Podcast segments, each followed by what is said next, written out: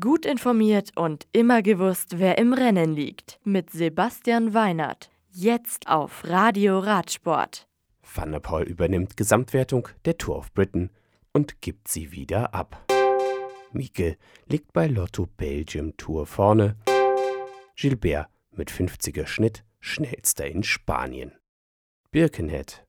Nachdem Mathieu van der Poel von Corendon Circus die vierte Etappe der OVO Energy Tour of Britain am Dienstag gewonnen und die Gesamtführung übernommen hatte, ist es auf Etappe 5 Jumbo-Visma-Profi Dylan Groenewegen, der die 174 Kilometer rund im Birkenhead Park am schnellsten fährt.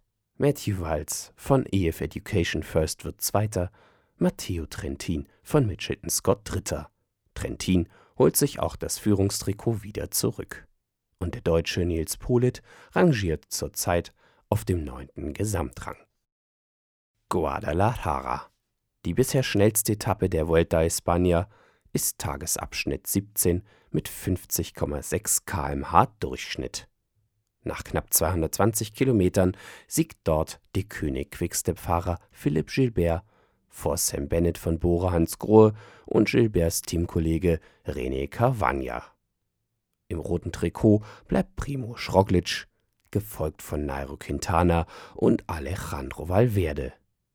Die Etappe am Donnerstag ist das tatsächlich viertletzte Teilstück der Vuelta 2019.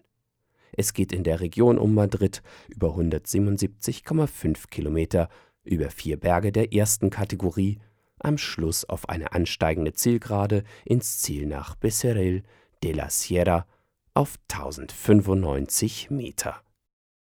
Dadi Seel. Bei der Lotto Belgium Ladies Tour gewinnt Mieke Kröger von Virtus Cycling die zweite 115 Kilometer lange Flachetappe. Zweite wird Audrey Corden-Rago von Trecksieger Fredo vor Lotte Kopecky von Suda Lotto. Das Führungstrikot der vier Etappen umfassenden Rundfahrt trägt die Tagessiegerin Mieke Kröger. Die Etappe von Willebrück am Freitag ist flach und 134 Kilometer lang. Das Radio für Radsportfans. Im Web auf radioradsport.de